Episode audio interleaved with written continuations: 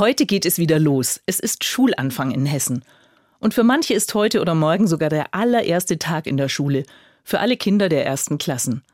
Mit ihnen sind sicher auch viele andere aufgeregt. Eltern, Geschwister und Großeltern, Tanten und Onkel, vielleicht sogar die Lehrerinnen und Lehrer. Und ich hoffe sehr, keines der Kinder hat vorher zu hören bekommen, jetzt beginnt der Ernst des Lebens.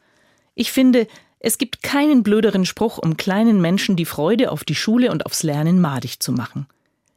Sicher ist Schule nicht immer ein Zuckerschlecken. Daran ändern auch die Schultüten mit Süßigkeiten nichts, die es ja heute zum ersten Schultag für viele gibt. Aber was ist das für ein Abenteuer? Mit und von anderen lernen, was man fürs Leben braucht. Lesen, schreiben, rechnen.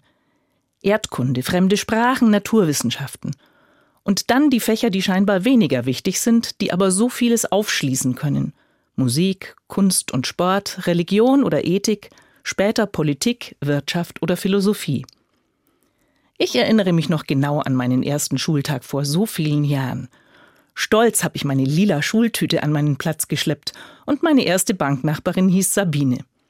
Fasziniert hat mich vom ersten Tag zum Beispiel das Buchstabenhaus, in dem die großen und kleinen Buchstaben gewohnt haben. Zugegeben, später fand ich nicht alles toll. Die Naturwissenschaften blieben mir oft ein großes Rätsel und im Sportunterricht hieß es Hilfestellung, Christine wird geturnt.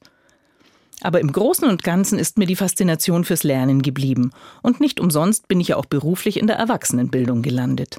Da staunen Kinder manchmal, wenn sie hören, dass auch Erwachsene noch in die Schule gehen und weiterlernen.